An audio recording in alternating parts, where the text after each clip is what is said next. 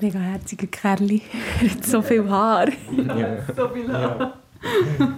Wir sitzen am Esstisch von Daniel und von der Rebecca. In einer hellen Vierzimmerwohnung am Zürichsee. So wirklich ganz viel Haar und so schöne, Ja. grosse Augen. riesige Augen und ähm, ja, es war wirklich ein Schnügel. Gewesen. Wir schauen zusammen Fotos an von ihrem Sohn. Wir haben sehr viele Fotos von ihm. Wir haben insgesamt 3'500 Fotos vom Juri auf meinem Handy auf jeden Fall. Kann man- 3'500, wow. Der Daniel bringt ein Kärtchen und legt es auf den Tisch. Ja, es ist ein Kärtchen mit einem Bild von ihm, wo er den übergroßen Nuki im Maul hat. Ähm, steht sein Name drauf, wie groß und das Gewicht. 2760 Gramm schwer, 50 cm groß. Und halt das Todesdatum und das Geburtsdatum. Geboren am 25. Juni 2022, gestorben am 11. Juli 2022. Und dann noch eine persönliche Botschaft auch für uns. So, wir durften mit unserem kleinen Juri 17 glückliche, wunderschöne und auch traurige Tage verbringen. Leider hat Juri wohl irgendwo eine wichtige Aufgabe zu erledigen, weshalb er uns viel zu früh verlassen musste. Juri wird uns für immer begleiten in unserem Herzen, auf einer Biene, einem Schmetterling oder wie auch immer er gerade unterwegs ist. Rebecca und Daniel erfahren im achten Monat der Schwangerschaft, dass ihr Sohn schwer krank ist. Zwei Möglichkeiten werden vorgeschlagen. Die Schwangerschaft abbrechen oder das Kind gebären und mit Operationen am Leben erhalten. An einem stark reduzierten Leben. Beide Möglichkeiten stimmen für sie überhaupt nicht. Durch Zufall erfahren sie von einem dritten, ziemlich unbekannten Weg, der Palliativweg. Das heisst, der Natur ihren Lauf lassen, das Baby gebären und betreut wieder gehen. So schmerzfrei wie möglich. Ich habe in meinem Freundeskreis zwei Frauen, die in einem sehr späten Stadium von der Schwangerschaft erfahren haben, dass ihr Kind schwer krank ist. Beide haben die Schwangerschaft abgebrochen, das Kind abgetrieben. Dass es andere Möglichkeiten hätte gegeben, das haben sie nicht gewusst. Vielleicht hat es ihnen geholfen beim Verarbeiten. Und darum mache ich diesen Podcast. Für das Eltern erfahren, was für Möglichkeiten das sie haben, wenn ihr ungeborenes Kind schwer krank ist. Und genau darum reden auch der Daniel und Rebecca so offen über ihre Geschichte. Weil sie so froh sind, dass sie alle Optionen haben kennt und haben können wählen. Und zwar den Weg, der für sie am besten gestimmt hat. Was ist das also genau, der Palliativweg? Was bedeutet das für eine Familie? Und was kann man mitnehmen aus so einer erschütternden Erfahrung? Das ist der Input. Ich bin Marielle Kreis.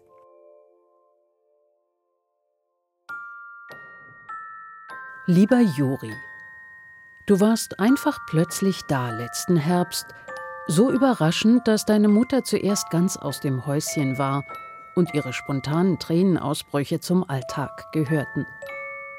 Die Schwangerschaft lief ruhig und gut an. Deine Mutter hatte keine Beschwerden und arbeitete weiter in ihrem Job. Wir alle freuten uns über die ersten Ultraschallbilder von dir. Oder der erste Trimestertest ist unauffällig. Keine Anzeichen, dass mit den Chromosomen etwas nicht stimmen könnte, wie zum Beispiel bei Trisomie 21. Bis in die Woche 30 läuft alles gut. Woche 30, das heisst bis in acht Monate. Und dann folgen Wochen und Monate, die das Leben von der Rebecca und Daniel für immer werden prägen. Und auch das von der Mutter von Rebecca. Sie schreibt als werdende Großmutter während diesen Wochen und Monaten Briefe an Juri, mit ihren Gefühlen und Beobachtungen. Sie zeigt er mit einem anderen Blick auf die berührende Geschichte von Juri und zeigt auch, dass das Schicksal eines Kind ein ganzes System betrifft. So, lieber Juri, gibt es eine Zeit vor dem 19. April und eine Zeit danach. Es ist nicht übertrieben zu sagen, wir alle, die dich kennenlernen durften, haben ein Leben vor dem 19. April und ein Leben danach. Niemals wird unser Leben wieder so sein wie vor diesem Datum, obwohl sich ab diesem Zeitpunkt die Ereignisse überstürzten, blieb doch die Zeit für mich stehen, ja, die Welt hielt in meiner Wahrnehmung den Atem an. An dem 19. April erfahren Rebecca oder Daniel, dass mit dem Juri etwas nicht stimmt. Was? Das ist noch nicht klar. Die Frauenärztin sieht, dass zu viel Fruchtwasser vorhanden ist und vermutet beim Juri einen Verschluss zwischen Magen und Darm. Mit einer kleinen Operation könnte das wieder ins Lot gebracht werden. Die Frauenärztin überweist die beiden ans Unispital Zürich. Nach dem ersten Besuch bei der Frauenärztin haben wir gedacht, ja gut, wird nicht so schlimm sein. Und mit den Kollegen geredet, alle gesagt, du, es wird schon nicht so schlimm sein. Nachher gehst du in Unispital, dann merkst du, es ist alles noch viel schlimmer, weil wir sind gegangen, weil wir gemeint haben, ein Kläppchen stimme etwas nicht, wo man könnte operieren könnte. Und dann hat sich herausgestellt, eben, dass gar nicht stimmt. Die Speiseröhre vom Juri die ist nicht mit dem Magen verbunden. Sie landet im Nichts. Und der Magen ist nicht mit dem Darm verbunden, sondern mit der Lunge. Und im Juri seine Niere ist riesig und voller Zysten. Nach weiteren Tests ist klar, der Juri hat einen schweren Gendefekt. Nur gerade 120 Fälle von diesem Gendefekt kennt man auf der ganzen Welt, also wahnsinnig selten.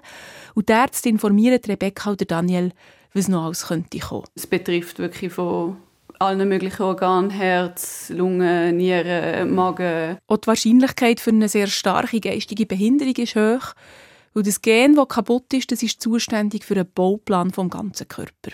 Darum sind so viele Organe betroffen. Die Ärztinnen sagen den werdenden Eltern, der Juri wird nie ein Leben mit einer guten Lebensqualität haben. Und dementsprechend sind wir dann auch ganz schweigend, schockiert, irgendwie erschüttert heimgefahren von dem, von dem Institut. Mit so, von, von, hat im achten Monat ein gesundes Kind, Baby, wo jetzt eigentlich theoretisch in der sicheren Phase ist. Man sagt ja immer die ersten drei Monate und nachher ist es super. Und, äh, und dann ist von einem Tag auf den anderen einfach alles gar nicht mehr, gar nicht mehr gut. Das im achten Monat, wo man halt das Baby schon ganz gespürt. Es wurde deinen Eltern versichert, dass sie nichts falsch gemacht hatten, dass sie keine Schuld trugen und der Gendefekt nicht vererbt war. Eine wichtige Botschaft, welche es wohl trotzdem schwer hatte, zu ihren Herzen zu gelangen. Trost war nicht möglich. Trost ist nicht möglich, hält die Großmutter vom Juri in ihrem Brief fest.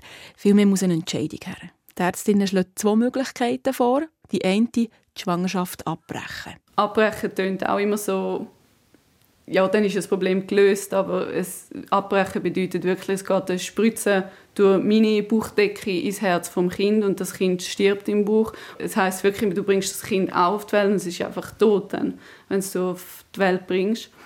Und das ist für mich jetzt in dem Fall einfach nicht in Frage gekommen, weil ich schon so eine Bindung zu ihm hatte und äh, ich habe seine Füße gespürt, bewegen und alles. Die andere Option, die die Ärztinnen vorschlagen, einen Termin vereinbaren mit dem Nierenspezialist, mit dem Magen-Darm-Spezialist und dem und dem und dem Arzt. Quasi, dass jeder Arzt einmal könnte schauen hey, was könnte er nachher operieren, wie groß ist die Chance und so weiter. Und es ist aber dort schon klar gewesen, dass er nie wird es nochmals Leben oder respektive, was ist normal, einfach ein Leben führen mit einer guten Lebensqualität. Also er hat sehr, sehr, sehr, sehr viel Zeit müssen im Spital bei Operationen verbringen und man nicht gewusst, überlebt er die Operation. Und beispielsweise die Speiseröhreoperation, die hat man immer wieder müssen machen, weil er wächst ja dann. Und äh, das hat sich immer wieder, wieder verzogen und er hätte auch mit 20 nicht können Servala essen, ein Stückchen Servala oder so. Und er hat wirklich dann im Spital gelebt. Und das ist für uns auch nicht in Frage gekommen. Ja, das ist, in dem Moment war man wie überfordert, gewesen, um überhaupt irgendwie klar zu denken, weil eben, es ja, ist gar nicht möglich gewesen irgendwie. Du bist so vollkommen überfahren und überfordert und, und es stürzt in eine Welt für dich zusammen, ja. Was machen? Ich kann mir nur vorstellen, wie schwierig das, das muss sein, die Entscheidung.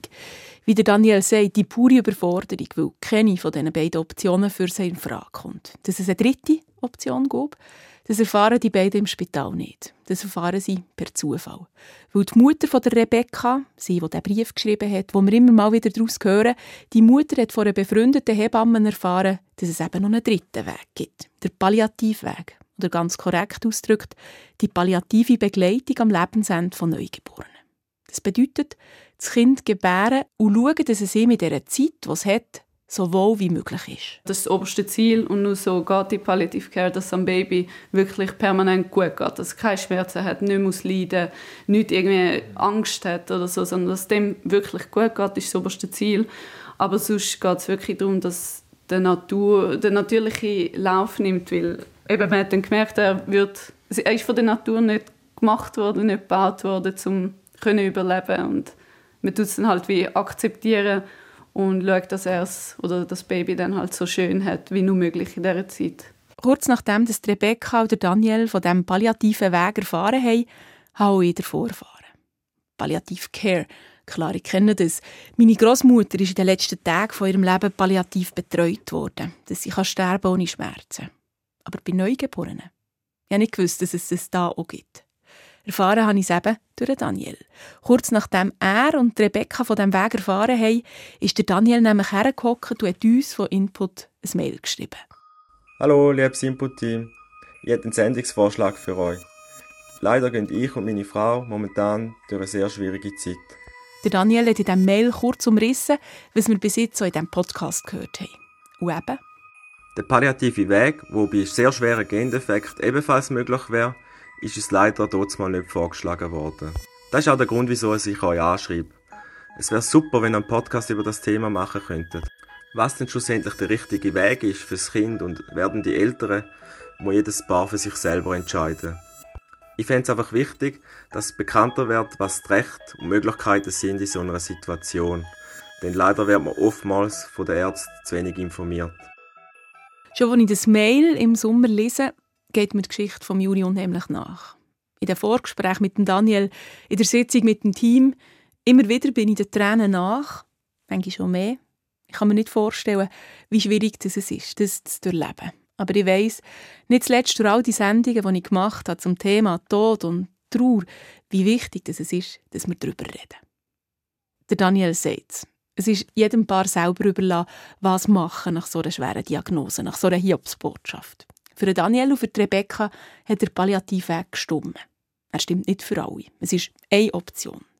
Ich würde gerne noch eine andere Option aufzeigen, in einem weiteren Podcast zu dem Thema, wenn das ungeborene Kind schwer krank ist. Und für das suche ich ein Paar, das sich dafür entschieden hat, die Schwangerschaft abzubrechen zu einem späten Zeitpunkt. Wenn ihr mir also eure Geschichte erzählen möchtet, dann schreibt mir auf input.srf3.ch. Zurück zum palliativen Weg.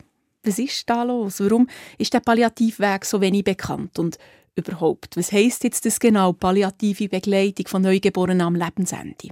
Für das rede ich mit der Deborah Gubler. Deborah Gubler ist Kinderärztin und Oberärztin Palliativcare vom Kinderspital Zürich. Sie ist Drahtzieher von dem Angebot für Neugeborene und hat Rebecca, Daniel und Juri eng begleitet auf dem schwierigen Weg. Sie bestätigt mir, was Rebecca vorhin gesagt hat und ergänzt dass man die Lebensqualität vor allem vom Säugling, aber auch von der ganzen Familie im Fokus hat. Die ganze Familie im Fokus haben. Darum hat es im Team von der Palliativcare im Kinderspital Zürich nicht nur Ärztinnen und Pflegepersonal, sondern auch Seelsorger und Sozialarbeiterinnen. Es gibt auch immer ganz viel Papier, wo auf die Eltern dann zukommen, dass man in dieser ganz vulnerablen Phase, wo die Eltern sich drin befinden, ihnen so viel Ballast wie möglich abnehmen kann, dass sie sich wirklich auf ihr Kind konzentrieren Und auch PsychologInnen sind da für die Eltern, aber nicht nur für die Eltern. Ein Verlust von einem Kind, ein krankes Kind, zieht weite Kreise und betrifft zum Beispiel auch die werdenden Großeltern. Wie wir immer mal wieder hören, im Fall von Juri, die Großmutter. Nach jeder neuen Hiobsbotschaft geht Rebecca oder Daniel zu. Sie ist für sie da, los zu, ist die starke Schulter zum Anlehnen. Denkt mit, handelt. Aber sie leidet auch.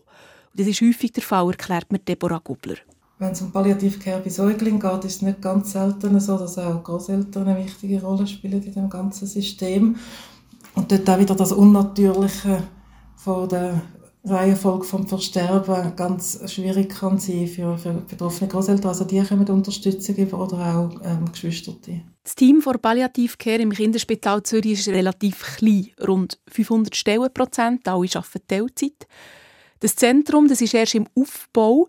Die Palliativcare für Kinder gibt es seit 2007, 2008, aber der Fokus auf Neugeborene gibt es erst seit 2017.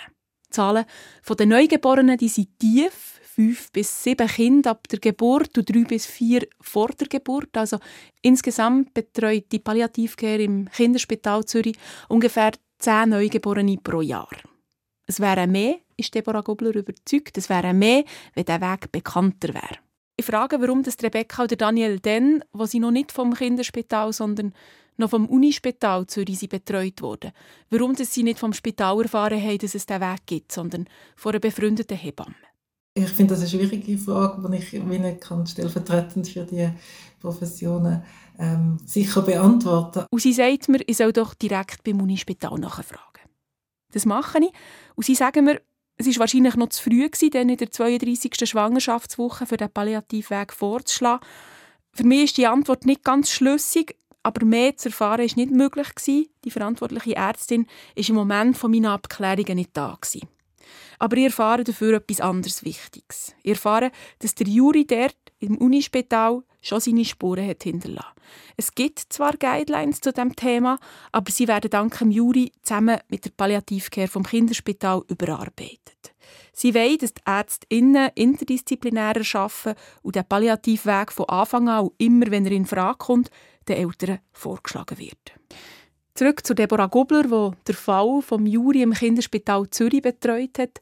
Sie erzählt mir, wie das abgelaufen ist, als Rebecca oder Daniel zu sich kamen, noch vor der Geburt vom Juri. Und das ist der Idealfall, wenn sich Eltern noch vor der Geburt für einen Palliativweg entscheiden und zu kommen, sagt sie. Weil dann kann man gemeinsam einen sogenannten palliativen Plan erstellen. Das ist das Herzstück dieser palliativen Begleitung und der Plan der fasst die verschiedenen Puzzleteile zusammen. Von und für alle Spezialisten, die beteiligt sind. Dort steht zum Beispiel drauf, was Diagnose ist, die genaue Diagnose, wie man handelt, wenn unerwartet zum Beispiel das oder jenes eintritt. Beim Juri ist da zum Beispiel gestanden, wie man umgehen mit dem Sekret in der Speiseröhre, das nicht durchgehend ist. Einerseits nicht medikamentöse Massnahmen, wie zum Beispiel bei der Mama, beim Papa sein, Wärme zuführen, eine gute Positionierung oder dass man das Sekret, also der, der Schleim, der sich bilden kann, wenn, wenn man noch so ein Stummeli hat von einer Speiseröhre, dass man das kann absaugen kann. Und wir haben auch festgelegt, wie man ihm sonst könnte Komfort zuführen könnte. Äh, unter anderem auch mit Medikamenten. Ganz zentral für Rebecca und für Daniel war auch, dass sie Erinnerungen schaffen können. Auch das ist auf dem Plan gestanden. Zum Beispiel, dass nach der Geburt eine Fotografin vom Verein Herzensbilder vorbeikommen, für professionelle Bilder vom Juri zu machen. Erinnerungen schaffen. Das ist das, was der Palliativweg im Gegensatz zu einem Schwangerschaftsabbruch kann ermöglichen kann. Erinnerungen schaffen, das ist so wichtig, weil es den Eltern die Möglichkeit gibt, ihr Kind zu kennen, sagt Deborah Kubler. Vor allem auch für einen Vater sei das wichtig, weil für ihn wird das Kind ja erst bei der Geburt wirklich fassbar. Und die kostbaren Momente, das kann den Eltern helfen auch für die Bewältigung im Nachhinein. Also dass sie, dass sie kostbare Momente haben, gemeinsam als Familie äh, ihr Kind dürfen in den Händen gehabt haben, das irgendwie auch physisch spüren. Manchmal bilden sich auch Bilder im Kopf, wie sieht denn mein Kind aus, wenn man hört, das hat eine genetische Erkrankung. Und in der Regel sind das einfach, ja, das ist ihr Kind und das ist für sie dann auch das schönste Kind, das sie über alles schätzen. Häufig werden in so Fällen auch Gipsabdrücke von den Füßen gemacht oder eben Fotos, Sachen, die den Eltern später zeigen, unser Kind hat in dieser Welt Spuren hinterlassen.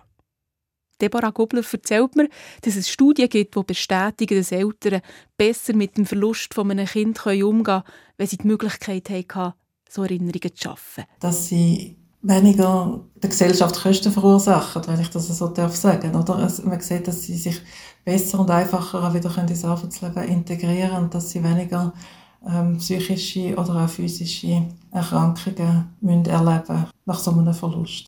Wie ist denn das, frage ich mich, dürfen Eltern einfach entscheiden, dass sie die palliative Care möchten, dass sie keine lebenserhaltenden Massnahmen beim Baby möchten durchführen? Wie sind da die ethischen Richtlinien?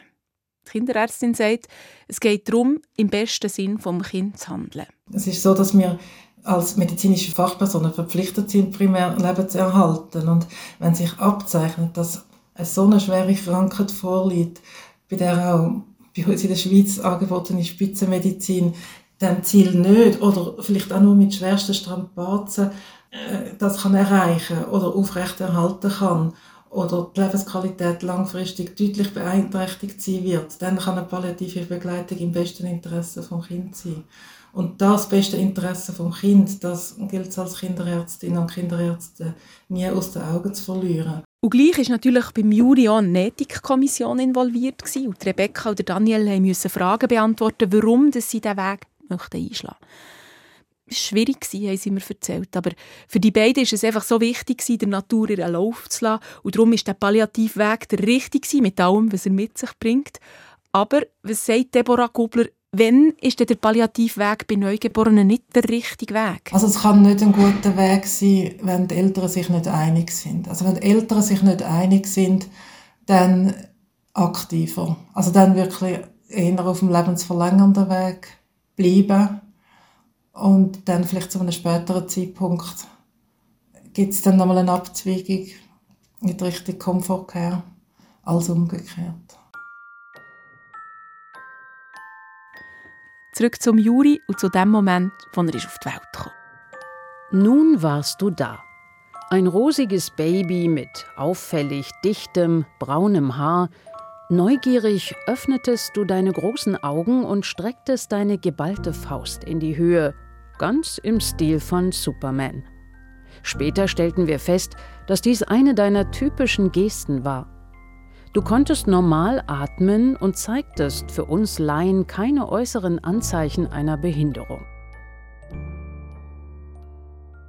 Das schreibt die Großmutter von Juri in dem berührenden Brief an ihren Grosssohn. Der Brief, der noch einen weiteren Blick gibt auf die ganze Geschichte, eine Aussenperspektive, wo immer wieder zeigt, wie sehr so eine Diagnose nicht nur die Eltern, sondern ein ganzes System betrifft. Das ist ein unbeschreibliches Gefühl, ähm, wenn da das erste Mal so ein kleines ähm, Geschöpf hast, das angewiesen ist auf einem und ähm, deine Liebe braucht. Und, ähm, ja, das ist der schönste Moment eigentlich von meinem Leben, wo ich ihn das erste Mal heben durfte. Es ist einfach so speziell, so eine, ja, Portal, wo eigentlich einem selber auch ein ist. Ja, ja ich kann es gar nicht beschreiben. Es ist, un, ja, es ist einfach so schön. Gewesen, ja. ja, für mich natürlich auch alles komplett neu. Also die ganze Geburt und alles natürlich. Und dann hast du plötzlich ein, ja, ein kleines Baby da, ein Mensch, den du gar nicht kennst eigentlich. Und ähm, für mich ist auch, ich bin nie so der Typ gewesen, Mami sein wird, ist mein Lebensinhalt oder ich will unbedingt Mami von fünf Kindern sein oder so, sondern ich habe immer gesagt, wenn es klappt, mega schön, wenn nicht, dann werde ich auch anders irgendwie können mein Leben erfüllen und wo dann der Juri, als ich ihn das erste Mal gehabt habe, ist für mich wirklich so, ah, okay, das ist der Sinn vom Leben oder das ist die Antwort eigentlich. Also es ist wirklich der schönste, der schönste Moment von meinem Leben gewesen. Schon eine Stunde nach der Geburt kommen die ersten Familienmitglieder und Freunde ins Spital und lernen den Juri kennen.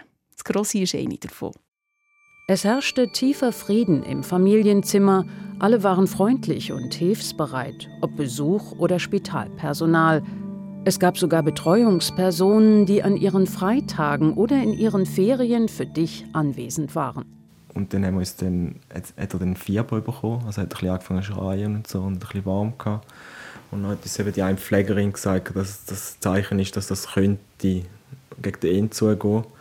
Und das hat uns dann irgendwie so geschockt, dass wir dann irgendwie das Gefühl hatten, wir müssen jetzt, wir müssen jetzt heim mit dem Juri, wir müssen ihm sein Daheim zeigen. Palliative Care hat uns immer wieder gesagt, eben, gell, ihr dürft heim, wenn es medizinisch möglich ist, dürft ihr heim. Und ich habe mir immer gesagt, nein, das kommt gar nicht in Frage.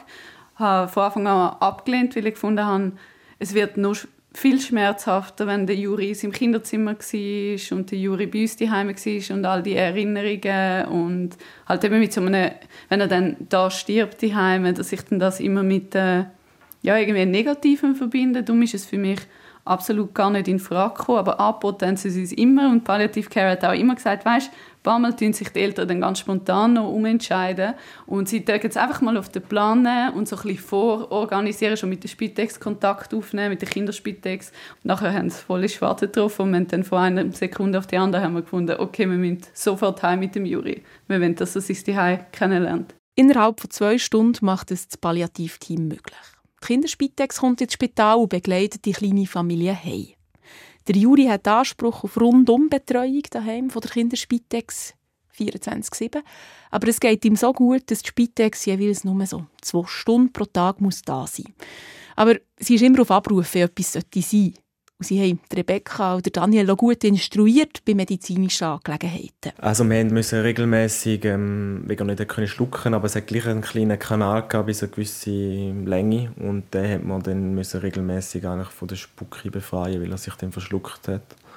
Ähm, für das haben wir so eine Spritze gehabt mit einem Schläuchchen, wo man können durchatmen und rausholen. Der Juri bekommt ganz wenig Morphium durch eine spezielle Einrichtung im Bein, also via Nadeln, und auch ein bisschen Paracetamol via Zäpfchen, dass er sicher keine Schmerzen hat.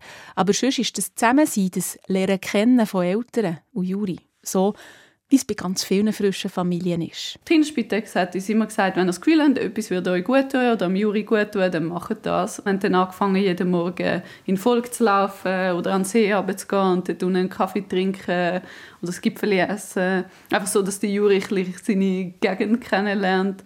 Also wir haben wirklich können viel machen mit ihm. Wir hätten wahrscheinlich mehr können machen als wir uns zugetraut haben. Also wir sind eher so ein bisschen auf der vorsichtigen Seite gewesen, weil halt immer im Hinterkopf hatte, er wird sterben und du hast ja nicht gerade irgendwie im Voll sein, wenn der Juri stirbt und darum, das ist halt immer so ein bisschen bei uns mitgeschwungen. Und äh, dann haben wir viel, viel Besuch bekommen. Also es ist eigentlich jeden Tag mehrere Leute sind vorbeigekommen, den Juri besuchen, unsere Verwandten sind gekommen, unsere Freunde sind gekommen. Und der Juri hat sehr, sehr viel Leute kennengelernt. Ich glaube, das ist so sein Haupt, seine Hauptbeschäftigung in seinem Leben gewesen. Leute, die ihn gehabt haben und knuddelt haben, sein Händchen gehabt haben. Das ist so am Juri, Juri sein Tag gewesen. Jemand hat ihn eigentlich immer gehabt, wirklich. Er ist eigentlich, außer vielleicht beim Schlafen, aber dort hast du ihn halb gehabt, hast ihn eingeknuddelt. Wir wollten ihn einfach zu 100% geniessen. Wir haben ja nicht gewusst, wie lange er lebt.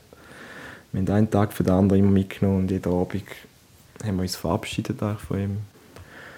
Aber er ist dann gleich 17 Tage hat er bei uns bleiben und hat, wegen es ihm so gefallen hat. Ähm, ja, nein, ich weiß es nicht, aber ja, hoffen wir natürlich, dass es ihm gefallen hat. Ich kenne das Gefühl von dem, alles ist neu, man selber, die Freunde, die Eltern lernen das Kind kennen, aber die Vorstellung, dass da immer wieder ein Gedanke dazwischen gerätscht, es ist alles nur für eine kurze Zeit, es geht mir währenddessen in die Interviews schneiden und den Podcast bauen immer wieder schambar nach unmöglich für mich nachvollziehen, wie schwierig die Zeit muss sein zwischen intensiver Nähe und dem Wissen, dass es zu Ende geht. 17 Tage ohne Nahrung, ohne zu trinken, lebt der Juri. Ich finde das noch verrückt. Die Kinderärztin Deborah Gubler beim Interview gefragt, wie das eigentlich möglich ist. Sie sagt, es ist ein Phänomen, das man immer wieder beobachtet bei Neugeborenen. Der Juri der konnte zehren von dem, was er im Bauch noch anlegen konnte. Die Versorgung über die Nabelschnur die hat ja dort sehr gut funktioniert.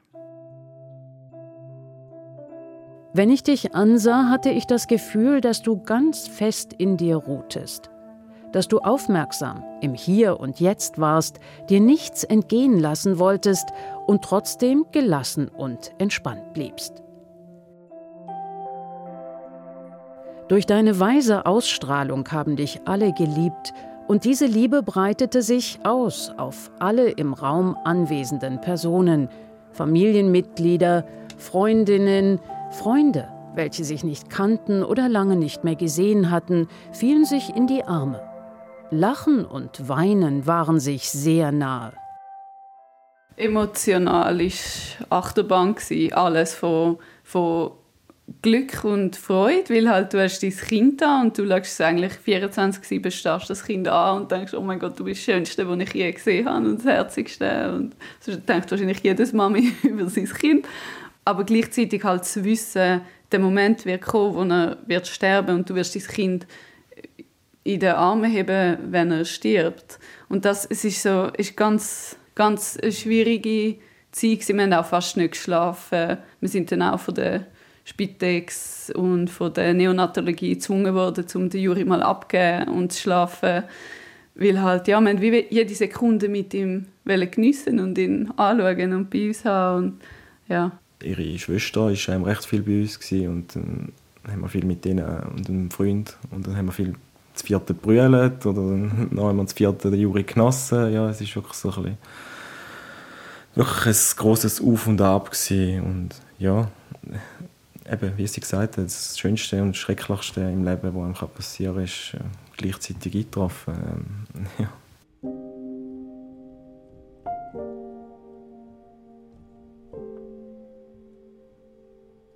Obwohl bei deiner Mutter die Milch da gewesen wäre, wurdest du von Tag zu Tag leichter.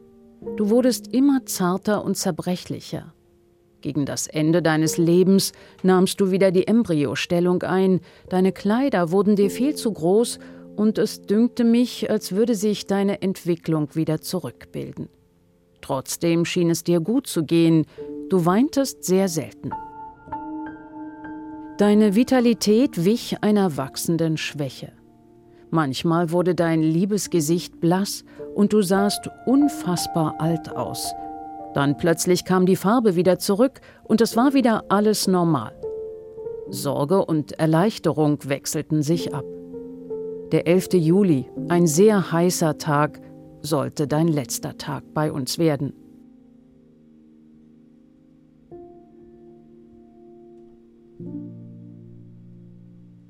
Ähm, mögt ihr reden über den Moment, wo er aufgehört zu schnaufen? Ja. Ist das okay? Vielleicht mit Gebrüll, aber... Ja, das ist schon gut. Mich berührt das so mega. Ähm, er war hier, 17 Tage. Sorry.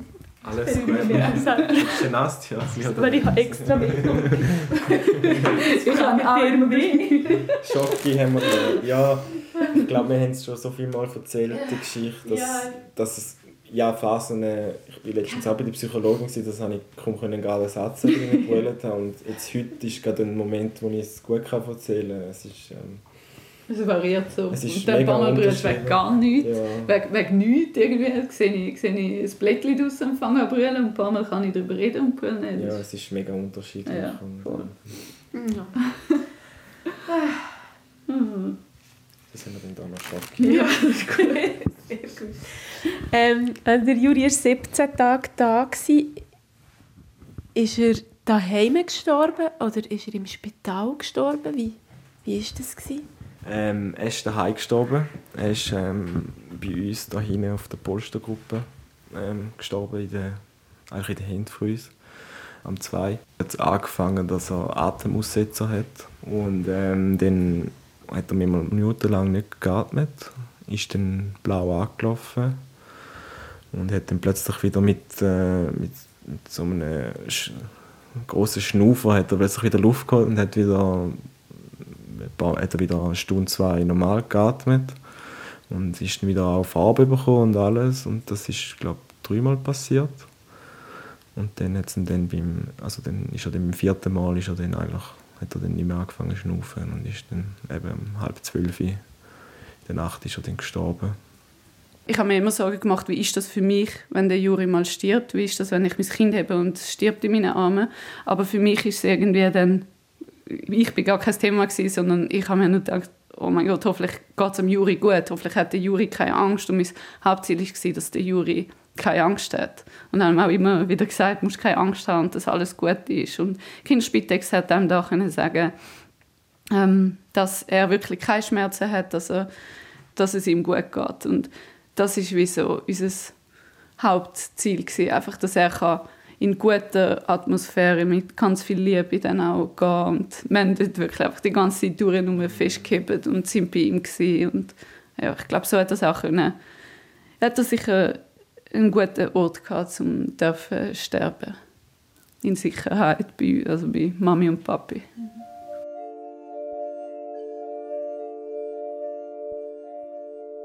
Nachdem der Juri gestorben ist, haben sie ihn gebadet und ins Bett gelegt, selber ein bisschen probiert zu schlafen und am nächsten Morgen ist das Bestattungsinstitut der Juri holen. Mit einem Sarg, den es eigentlich nicht geben sollte. Einem munzig kleinen, 60 cm lang. nachher kommt wirklich so ein bisschen das Loch, das Leere. Also ich habe mich dann, nachdem er gestorben ist, noch wochenlang wie in so einem Nebel, so einem dumpfen Nebel irgendwie gefühlt. Und ja, es ist wirklich sehr viel Leere. Wie umgehen mit dieser Leere? Wie umgehen ganz generell mit dem Tod von so einem engen Familienmitglied? Das ist eine Frage, die mir noch lang nach dem Gespräch mit Rebecca und Daniel ganz fest nachhängt. Die beiden haben mir gesagt, allein geht es für sie nicht. Sie brauchen professionelle Hilfe. Beide gehen in Therapie und werden auch begleitet von der Beatrix Ulrich. Sie ist Hebamme und Trauerbegleiterin. Und nach dem Tod von Juri ist es darum gegangen, die Erinnerungen lebendig zu behalten.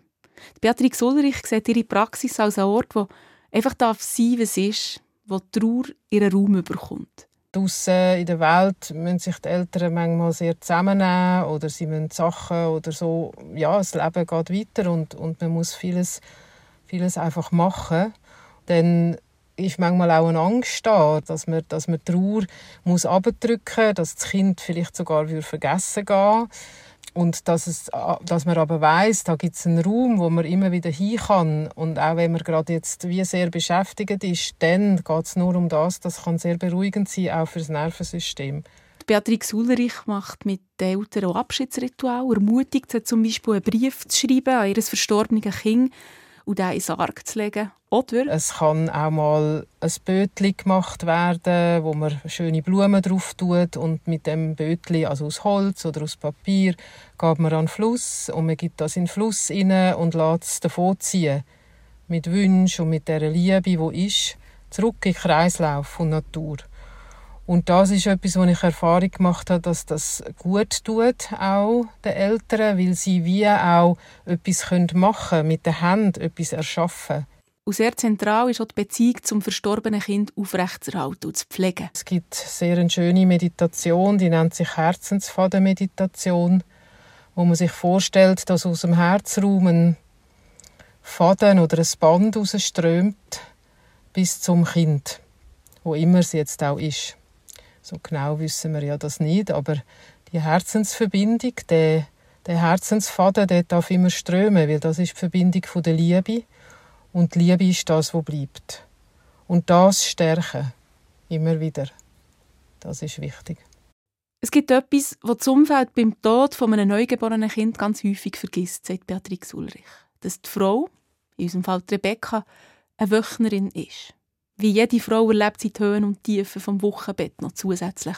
Und eine Frau, die ihr Kind verloren hat, ist eine Wöchnerin und muss als das anerkannt und begleitet werden. Und das ist, ist wichtig, dass sie eine Massage überkommt, dass, sie, dass man schaut, wie tut sich Gebärmutter zurückbilden, was passiert mit der Milch, wo auch kommt, wenn das Kind verstorben ist. Darum bieten Trauerbegleiter und Hebammen spezielle Rückbildungskurs für Mütter an, die ihr Kind verloren haben. Auch Rebecca besucht so einen Kurs, wo man den Beckenboden wieder trainiert und sonstige Muskeln nach der Schwangerschaft und der Geburt wieder säuberlich aufbaut. Und dort geht es auch darum, dass man halt nicht in einen normalen Rückbildungskurs muss gehen, wo alle Mamis mit den Kind sind, fröhlich mit den Kindern, die stillen die Heimen und so, sondern dass man unter sich ist und dort geht es auch hauptsächlich darum, dass man darüber redet, was passiert ist. Also ich würde mal sagen, man macht eine halbe Stunde körperlich und zwei Stunden lang ist man am Brüllen und am Erzählen und am Austauschen. Mittlerweile ist es acht Monate her, seit der Juri gestorben ist. Ich frage die beiden, wie es ihnen heute geht.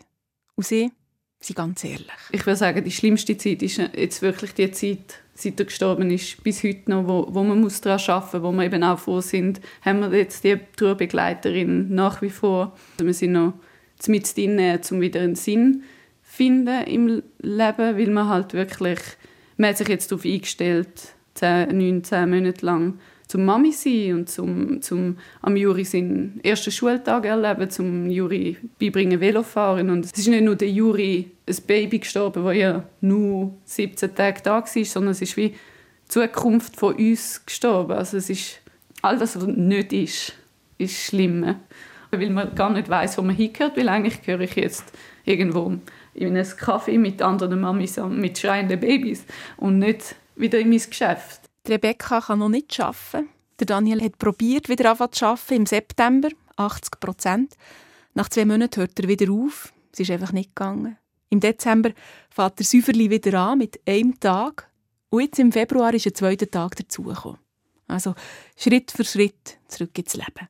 Also wir haben wirklich immer noch sehr zu arbeiten momentan. Und, und ich glaube, das wird uns auch noch lange begleiten. Also es wird uns immer begleiten für eine gewisse Art, aber wahrscheinlich kommen wir dann irgendwann schon ein bisschen besser damit klar. Aber ja, also und eben, aber ich würde gar nicht wissen, wie es wäre, zum die 17 Tage nicht zu haben, wie es wäre, dass es dann wäre. Also dann wäre es ja dann hast du nicht einmal die Erinnerungen, wo, äh, nicht einmal die Erinnerungen, ja. Wir haben jetzt wenigstens ja, die ersten 17 Tage als Erinnerung, wo viele nicht haben und schöne Bilder. Ich spüre es in fast jedem Wort und sie sagen es ja auch, es geht ihnen noch nicht gut, acht Monate nach dem Tod von Juri. Und jetzt bin ich am Schluss von diesem Podcast und spüre selber eine kleine Leere. Eigentlich möchte ich die Geschichte versöhnlich aufhören. Ich möchte erzählen, dass es bei der Rebecca und Daniel aufwärts geht. Sie sind aber noch nicht so weit und das ist okay. Trauer braucht ihren Raum. Ich frage Trauerbegleiterin Beatrix Ulrich trotzdem, ob es möglich ist, den Podcast irgendwie versöhnlich zu senden. Gibt es etwas, wo man sich dran haben kann? Ich würde es so beschreiben. am Anfang und wie lange der Anfang geht, das, kann man, das ist sehr unterschiedlich. Ähm, kann man sagen, dass die Eltern in einem tosenden Meer sind mit einem kleinen Bötli und sie müssen irgendwie schauen, wie sie das Bötli durch die Wahnsinnswellen können bringen Und dann wird eine Zeit kommen, wo die Wellen ein sanfter sind und wo sie wie irgendwo auch wieder ein Licht sehen im Meer oder vielleicht sogar ein bisschen Land am anderen Ufer. Dann gehen sie dort drauf zu, sie sehen eine Perspektive. Und dann kommt wieder der nächste Sturm und dann sind sie wieder dort drin. Und mit der Zeit werden die Wellen sanfter. Das ist das, was ich erfahren habe. Sie werden sanfter und sie wissen, wie sie ihr Boot steuern können. Und in dem Boot wird immer das verstorbene Kind mit sein. Trauer bleibt ein Leben lang, und das darf sie ja, aber sie wandelt sich. Und sie kann sich auch in eine Stärke wandeln, sagt Beatrix Ulrich. Jetzt wissen, dass dort, wo Leben entsteht, oder Tod ist. Dass wir es nicht in der Hand haben. Es gibt immer wieder Eltern, sagt sie, die aus dem tiefen Wissen, aus dem tiefen Erfahren, was es heisst, das Kind so früh müssen zu verlieren, eine Kraft können schöpfen wo sie etwas erschaffen können, auch für das Kind. Wo sehr viele kreative Prozesse entstehen, wo Bücher geschrieben werden oder Filme gemacht werden oder wie sie jetzt das machen mit den Eltern vom Juri. Sie machen eine Sendung mit ihnen und der Juri kommt in die Welt. Es werden viele Leute die Sendung hören und der, und der Juri gibt, ein, gibt eine Botschaft in die Welt, dass sie ihn gegeben hat und dass er in seinem kurzen Leben, wo er war, ganz viele Menschenherzen sehr berührt hat.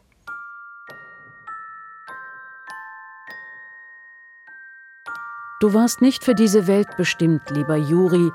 Trotzdem hast du hier in deinem kurzen Leben so viel Freude, Liebe, Mitgefühl und Zusammenhalt bewirkt. In jedem Schmetterling sehen wir dich und freuen uns über diese Begegnung. Unsere Trauer um dich ist unbeschreiblich groß. Du bist für immer Teil unserer Familie und unseres Schicksals. Ich übe mich nach deinem Vorbild täglich darin, in mir zu ruhen und das Leben so anzunehmen, wie es ist. Das bleibt wohl noch für eine lange Zeit eine große Herausforderung.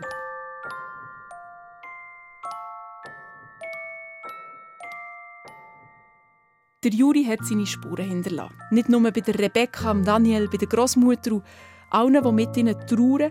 Der Juri hat auch im Unispital etwas bewegen dass Guidelines zum palliativen Weg überarbeitet werden. Ärztinnen sollen in Zukunft interdisziplinärer arbeiten und den palliativen Weg von Anfang an auch immer, wenn er in Frage kommt, den betroffenen Eltern vorschlagen. Das war ein Podcast von mir, der Marielle Kreis. Und wenn ihr mir möchtet schreiben was euch durch den Kopf geht, dann könnt ihr das via input.srf3.ch. Jetzt bräuchte meine Kollegin Patricia Banzer neue Hilfe. Sie recherchiert nämlich gerade zu ihrem nächsten Input, und zwar zum Thema Geld. Ja, weil kürzlich hat mich nämlich jemand gefragt, wie ist eigentlich deine Beziehung zum Geld? Komische Frage, habe ich gedacht. Und dann ein bisschen anfangen überlegen und recherchieren und ich habe es immer spannender gefunden, weil wie wir zum Geld stehen, ist ja häufig recht emotional und es beeinflusst unser Leben sehr, auch unsere Beziehungen, wie wir miteinander umgehen. Vor allem nimmt mich Wunder, warum ist das so? Warum ist jemand eher sparsam, der andere großzügig, der eine ängstlich, die andere vielleicht sorglos, wenn es ums Geld geht? Das wollte ich herausfinden und dafür eben auch sehr gerne mit verschiedenen Menschen reden. Darum nimmt es mich wunder, was ist deine Beziehung, deine Einstellung zum Geld? Sagst du von dir, ich bin geizig, ich bin sparsam, ich bin vorsichtig zum Beispiel? Und weißt du vielleicht auch, woher die Einstellung kommt? Oder gibt es etwas, du gerne daran ändern würdest? Wenn du magst davon erzählen ich würde mich sehr freuen. Schreib mir gerne auf input.srf3.ch.